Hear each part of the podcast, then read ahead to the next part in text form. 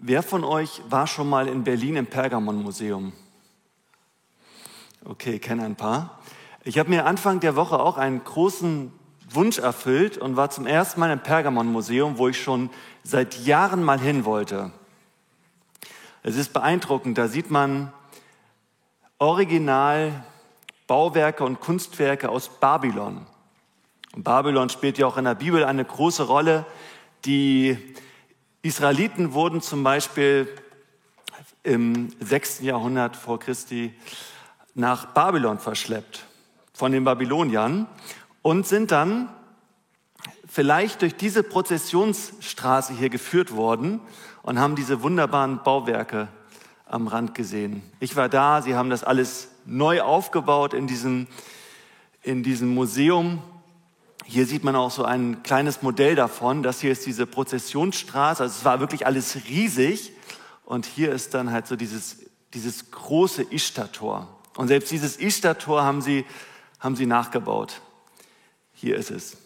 Also ich war wirklich schwer beeindruckt. Das war so ein Reich, dieses babylonische Reich, das war ein, ein Reich voller Kraft. Die hatten wirklich Stärke und ich glaube, als die Israeliten da einkehrten oder auch andere Leute, die haben diese Bauwerke gesehen und gesagt, wow, das ist eine starke Stadt.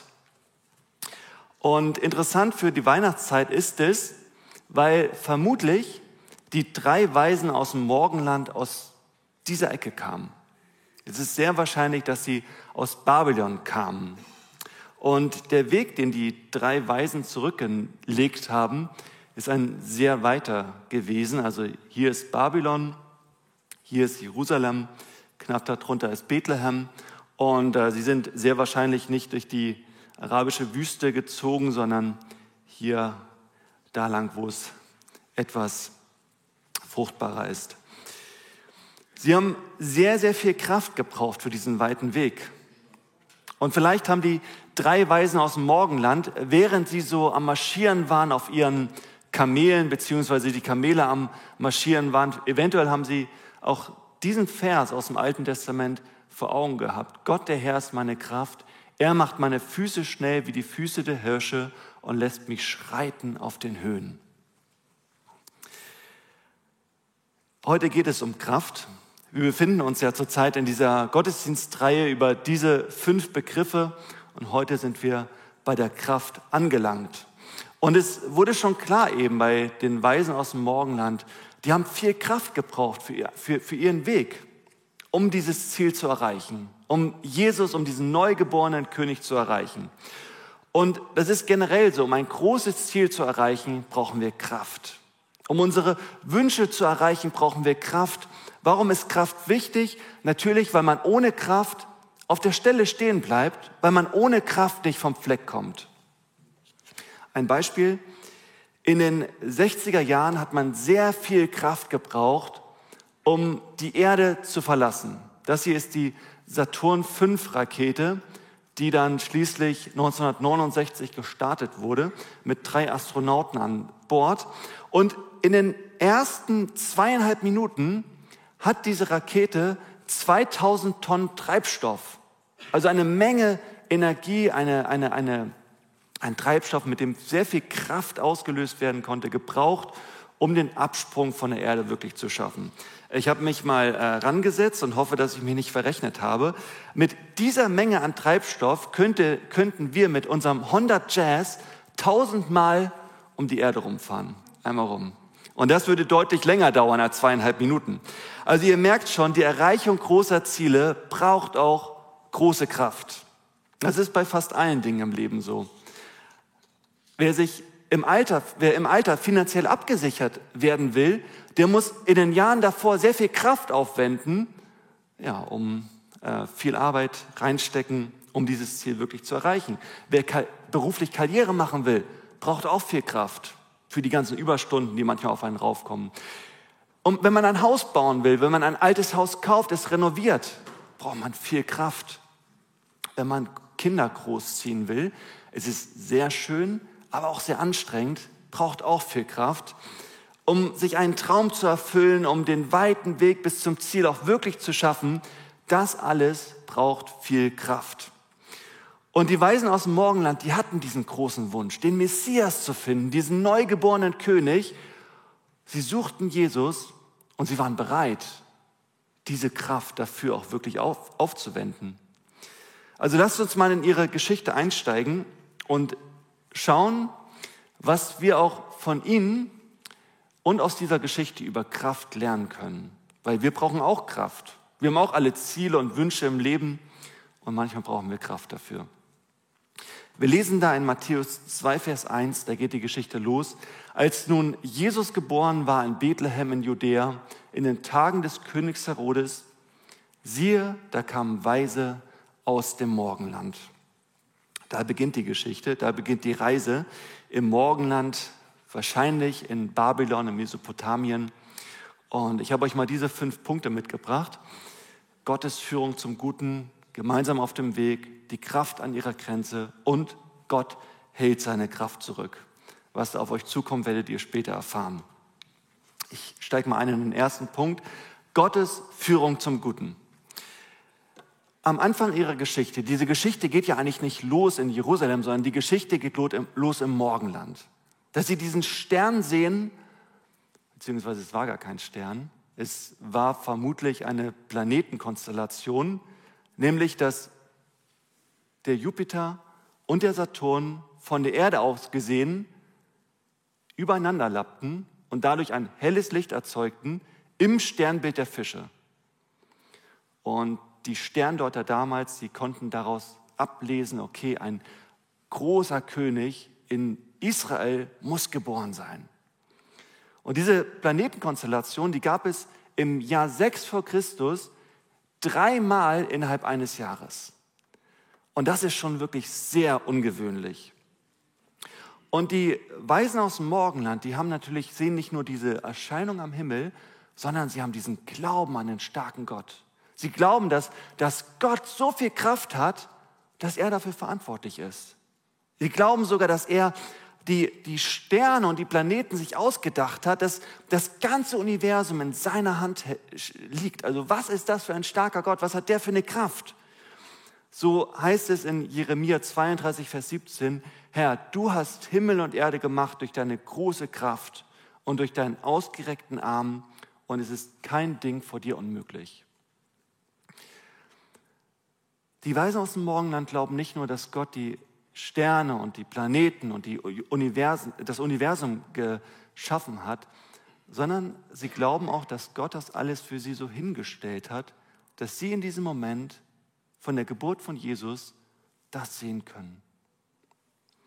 Gottes Kraft ist so stark, dass, dass er schon vor tausenden vor Jahren, vor Urzeiten hat er das schon vorbereitet, was die drei Weisen aus dem Morgenland da sehen. Er hat nicht irgendwie die Planetenbahn beschleunigt oder so, sondern genau in dem Moment, wo Jesus geboren wird, sehen sie das am Himmel.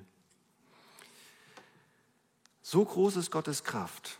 So genial ist seine Vorbereitung, so großartig ist seine Führung zum Guten. Die drei Weisen aus dem Morgenland erkennen das und deshalb gehen sie auch davon aus, dass Gott sie gut führen wird. Und wenn ich mir ganz persönlich Gedanken mache darüber, wer Gott eigentlich ist, dann komme ich immer wieder zu dieser Antwort. Gott ist der Führer zum Guten in meinem Leben. Gott ist generell der Führer zum Guten. Das Gute in meinem Leben hat er bereits vorbereitet. Ich saß letztens mit meinem Sohn an, der, an einem See. Wir hatten einen Tag frei und Tomke war eingeschlafen auf dem Spaziergang und ich bin so ins Gespräch mit Gott gekommen. Ich habe mich hingesetzt auf die Bank, habe die Augen geschlossen und bin ins Gebet gegangen und habe zu Gott gesagt, Gott, wie bist du? Wer bist du? Ich möchte dich gerne noch so viel besser kennenlernen. Und während ich da saß, alles war ruhig, nichts geschah, ein paar Vögel waren am Zwitschern. Mit einmal löste sich der Wagen und rollte los. Und ich natürlich, natürlich als aufmerksamer Vater griff zu. Aber genau in dem Moment merkte ich, dass Gott schneller war. Dass die Räder von dem Wagen an den Wurzeln eines Baumes Halt gemacht haben. So sah das aus. Und für mich persönlich war das eine großartige Gotteserfahrung, weil ich gemerkt habe, hey Gott, du sorgst vor. Du bist der Führer zum Guten in meinem Leben. Das war die Antwort, die ich bekommen habe. Und das Interessante war, dass es mir so vorkommt, als würde Gott zu mir sagen, hey, ich bin doch da. Ich bin derjenige, der vorsorgt in deinem Leben. Ich bin derjenige, der dich zum Guten führt in deinem Leben. Und diese Wurzel von einem Baum, die ist ja nicht mit einem Mal so, so plötzlich aus dem Boden herausgekommen, sondern der Baum wurde vor 60 Jahren gepflanzt. Also Gott hat das alles vorhergesehen, um mir in diesem Moment etwas zu zeigen. Das war von langer Hand geplant.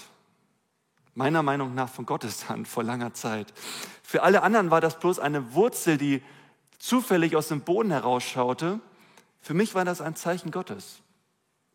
Genauso muss es den Weisen aus dem Morgenland vielleicht gegangen sein. Für alle anderen war, war diese Planetenkonstellation am Himmel einfach nur eine interessante Erscheinung am Himmel, aber für die Weisen aus dem Morgenland war es, war es ein Zeichen Gottes, ein Zeichen Gottes, was er bereits vor Jahrtausenden vorbereitet hatte, um sie zu Gott zu führen, zu Jesus. Das Gute in unserem Leben hat Gott meistens schon vor Jahren vorbereitet. So und gerade darin zeigt sich Gottes Kraft. Gott ist der Führer zum Guten, so heißt es in Psalm 23, Vers 6. Gutes und Barmherzigkeit werden mir folgen mein Leben lang und ich werde bleiben im Hause des Herrn immer da. Wo kommt da das Gute her in deinem Leben? Gott ist der Führer zum Guten. So heißt es in Psalm 31, Vers 3, du bist mein Fels und meine Burg, Gott. Man könnte auch sagen, Gott, du bist meine Kraft. Du wirst mich führen und leiten.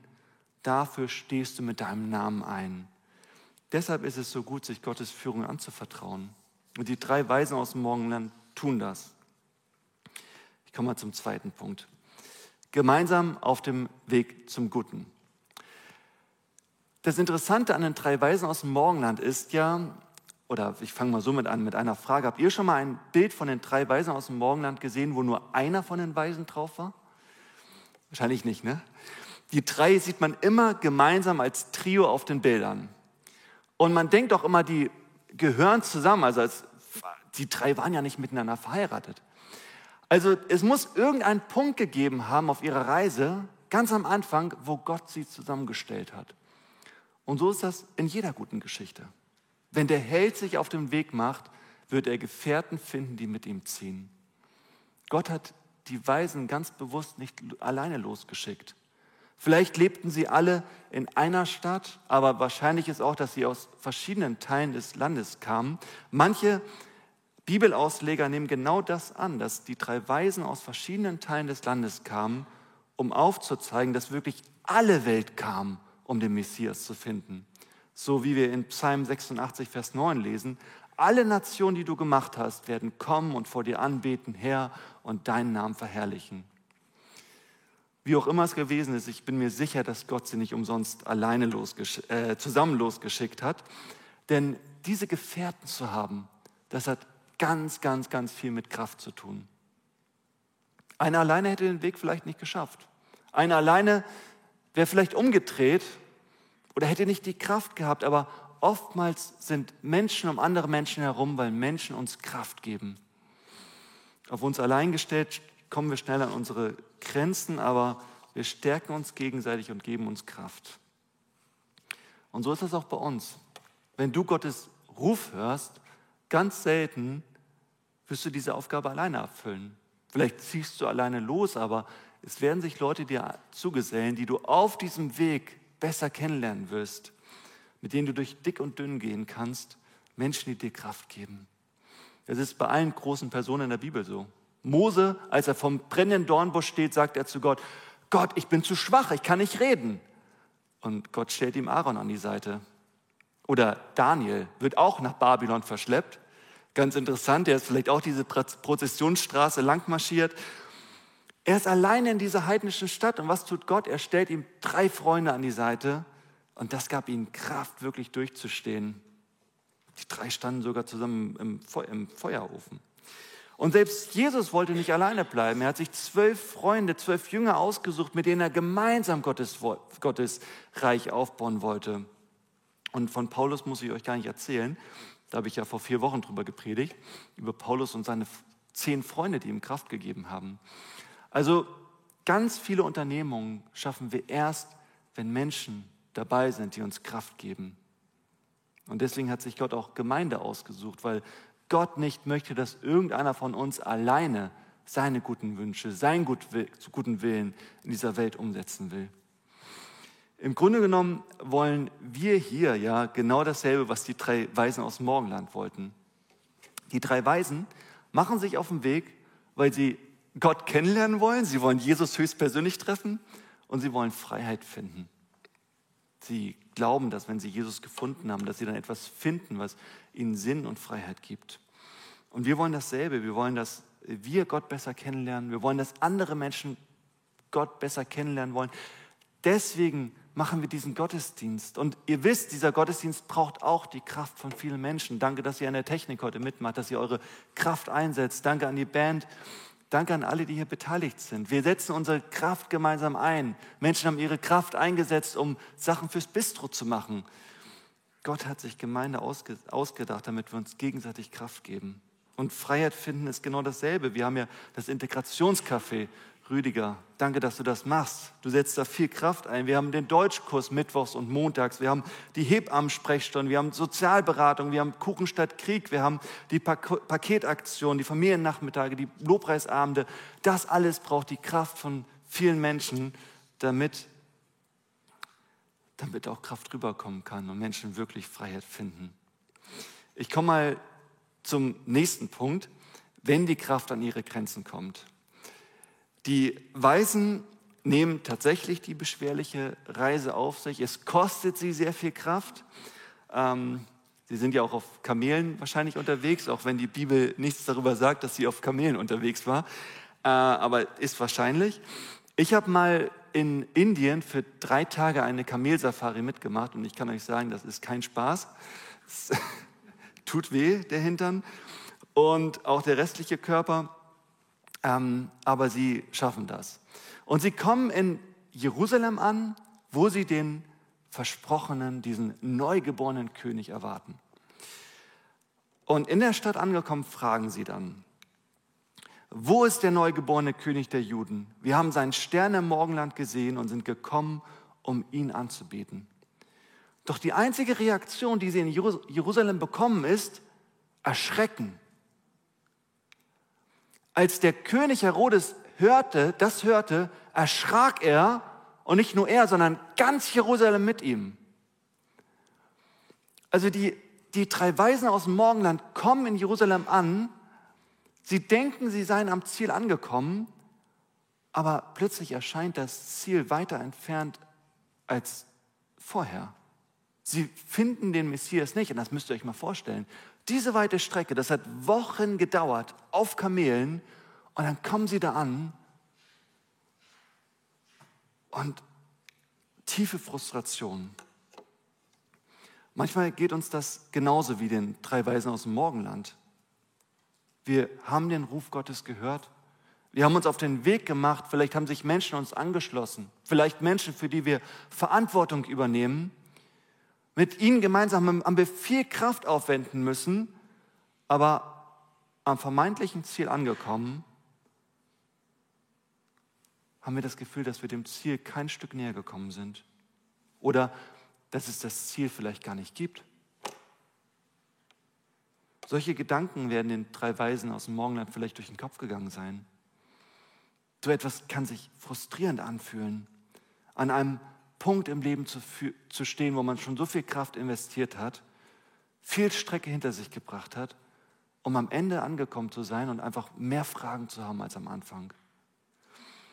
Es kennen viele von uns diese Situation. Es gibt Leute, die haben viel Kraft und Zeit investiert in ihre Kinder und plötzlich haben sie mehr Fragen an Gott als, als am Anfang. Oder da war dieser, dieser weite Weg zum Eigenheim. Eigentlich war man schon angekommen, man ist schon eingezogen, hat viel Kraft investiert und jetzt plötzlich das, Inflation, steigende Energiepreise, Lieferengpässe und dieses Ziel vom, vom, vom Heim, es ist ja nicht nur das Ziel vom Heim, sondern vom Eigenheim, plötzlich erscheint es weiter entfernt denn je. Vielleicht hat man gerade die Rente erreicht, das Ziel erreicht, endlich Freiheit erleben all das genießen, wofür man die letzten Jahre so gekämpft und Kraft investiert hat. Und mit einmal kommt da diese Krankheit rein. Und das Ziel, die Jahre unbeschwert genießen zu können, scheint weiter entfernt denn je. Ich könnte so weitermachen. Ihr kennt vielleicht solche Situationen, diese Situation der Weisen aus dem Morgenland. Das ist extrem frustrierend und diese Fragezeichen, die man da hat, die sind so schwer auszuhalten. Die Frage, ob unsere Kräfte es wirklich wert waren und, und ob es tatsächlich Gott war, der da mit uns war. Die Weisen werden sich viele Fragen gestellt haben. Und was tut Gott? Was gibt Gott für eine Antwort? Was macht er? Wie reagiert er auf diese Situation? In der Geschichte von den drei Weisen sehen wir, dass Gott auf eine Art und Weise eingreift, wie er es ganz, ganz oft tut. Er gibt Antwort durch sein Wort, durch die Bibel. König Herodes rief alle obersten Priester und Schriftgelehrten des Volkes zusammen und er fragte von ihnen, wo der Christus geboren werden sollte. Sie aber sagten ihm in Bethlehem in Judäa, denn so steht es geschrieben durch den Propheten, und du Bethlehem im Land Juda bist keineswegs die geringste unter den Fürstenstädten Judas, denn aus dir wird ein Herrscher hervorgehen, der mein Volk Israel weiden soll. Die Weisen bekommen die Antwort direkt aus dem Wort Gottes, direkt aus der Bibel. Und das kann auch unsere Erfahrung sein, wenn wir Fragen an das Leben haben, wenn wir Dinge nicht erklären können, wenn wir Fragen an Gott richten. Viele Menschen beten ja ganz viel und bedrängen Gott mit ihren Fragen, doch wenn wir die Bibel aufschlagen, dann kann es passieren, dass die Antwort da steht, direkt vor unseren Augen. Gott spricht auch heute noch und meistens tut er es durch sein Wort, durch die Bibel. Deshalb ist es so wichtig, die Bibel zu lesen, weil die Bibel voller Antworten steckt, die Gott uns geben will. Jesaja 55, Vers 11 sagt Gott das. So ist mein Wort, sagt Gott. Es bleibt nicht ohne Wirkung, sondern erreicht, was ich will und führt das aus, was ich ihm aufgetragen habe.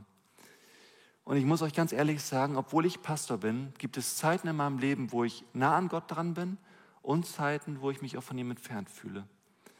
Und was aber immer wieder passiert ist, dass ich manchmal in Momenten, wo ich gar nicht damit rechne, mit Gottes Wort investiert werde oder einfach dieses Buch nehme und darin lese und mit einmal habe ich Tränen in den Augen.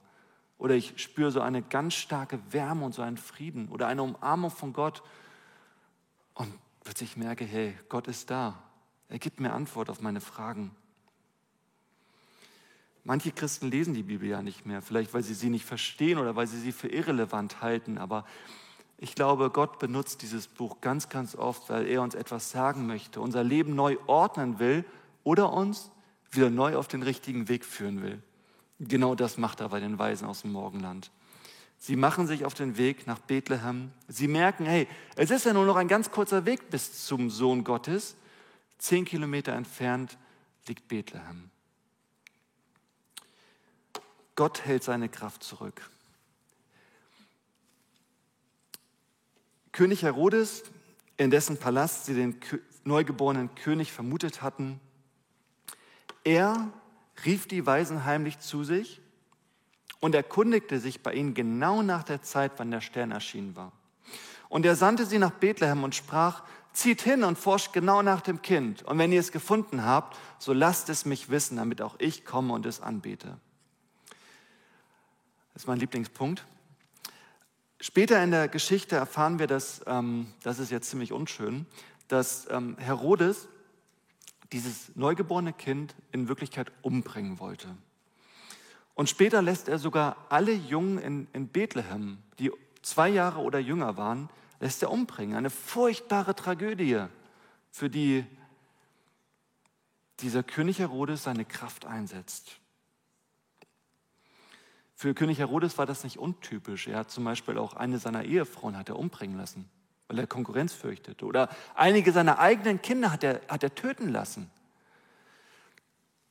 Er hatte Angst um seine Macht und er nutzt seine Kraft, seine Macht, um Böses zu tun.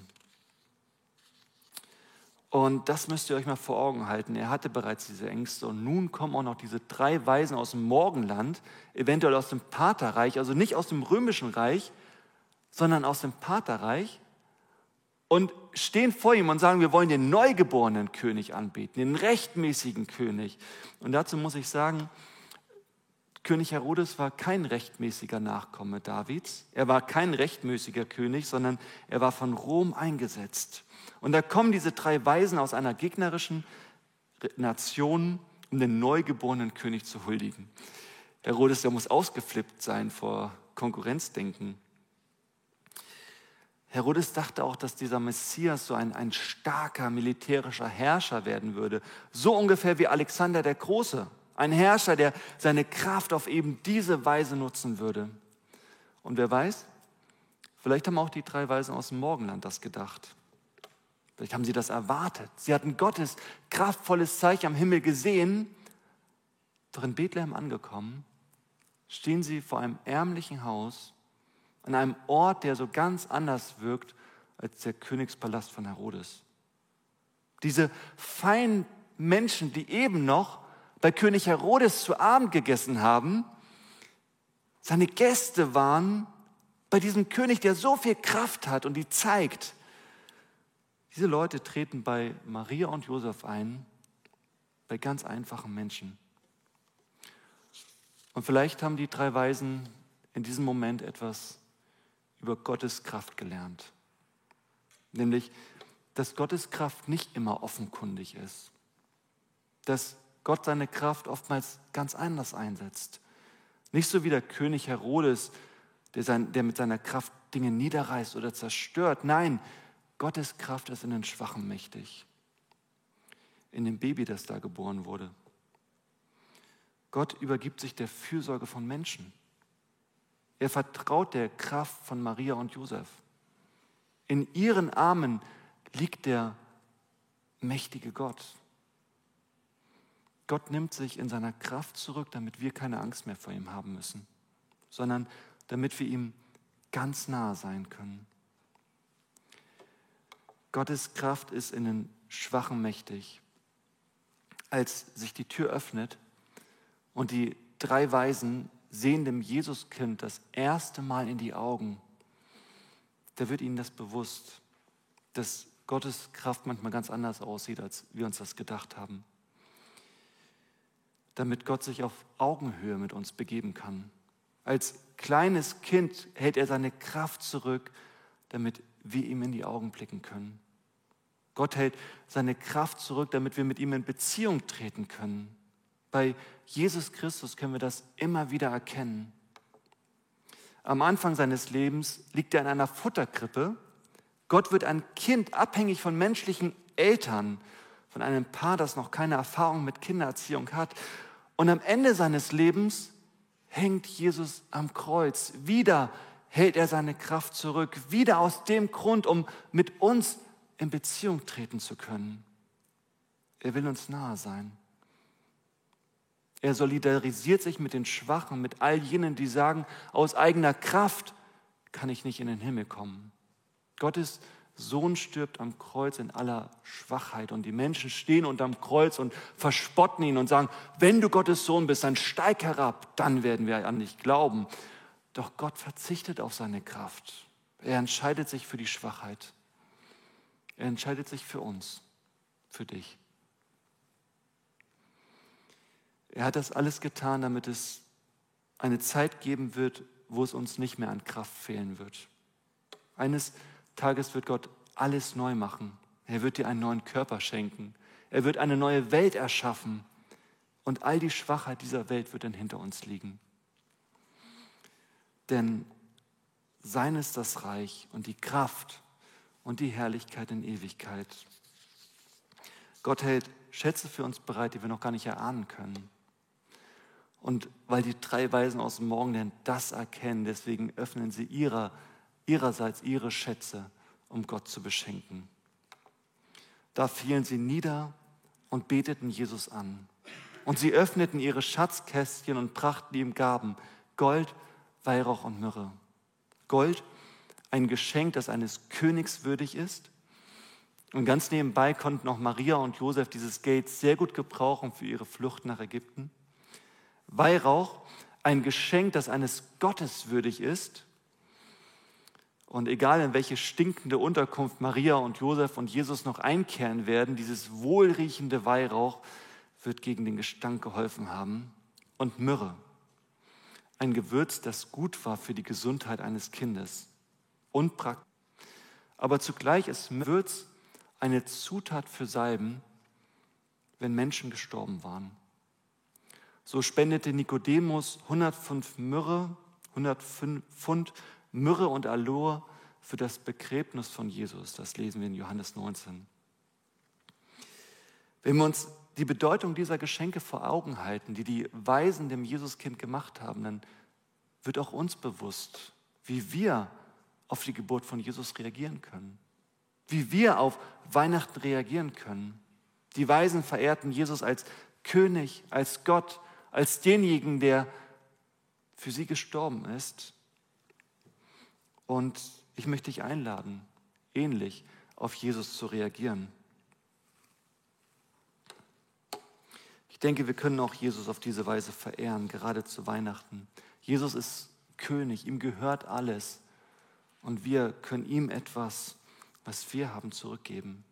Jesus ist Gott, ihm gebührt alle Ehre. Und ich lade euch ein, Weihnachten zu nutzen, um genau das zu machen, was die drei Weisen aus dem Morgenland getan haben, auf die Knie zu gehen und Jesus anzubeten. Jesus ist der Schöpfer und Erhalter deines Lebens. Er ist gestorben, damit du neues Leben bekommen kannst. Die drei Weisen sind am Ziel angekommen. Und vielleicht haben sie sich auf ihrer Reise nicht immer nur stark gefühlt. Vielleicht gab es auch Tage, da haben sie sich schwach gefühlt. Aber sie, wiss, sie wussten, worum es an Weihnachten geht. Es geht darum, Jesus zu finden, den König, den einzig wahren Gott, den, der sein Leben verloren hat, um es uns zu schenken. Ich werde jetzt ein Gebet sprechen und wenn du möchtest, kannst du das in Gedanken und mit dem Herzen mitbeten.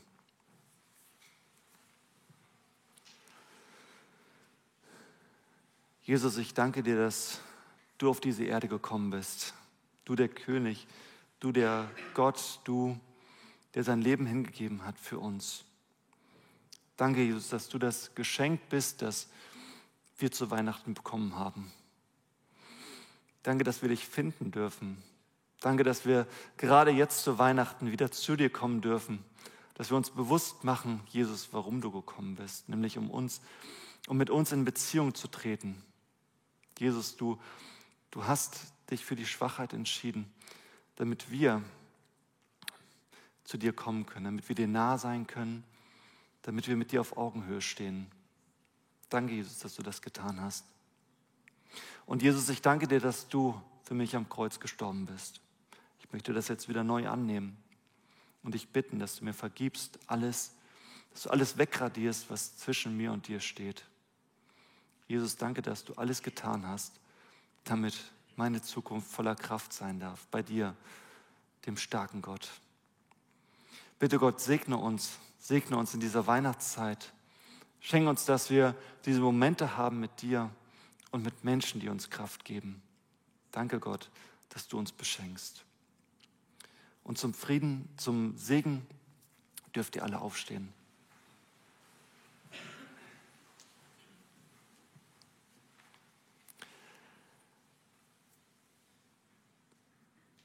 Der Friede Gottes, der höher ist als alle Vernunft, der bewahre eure Herzen und Sinne in Jesus Christus, unserem Herrn. Amen.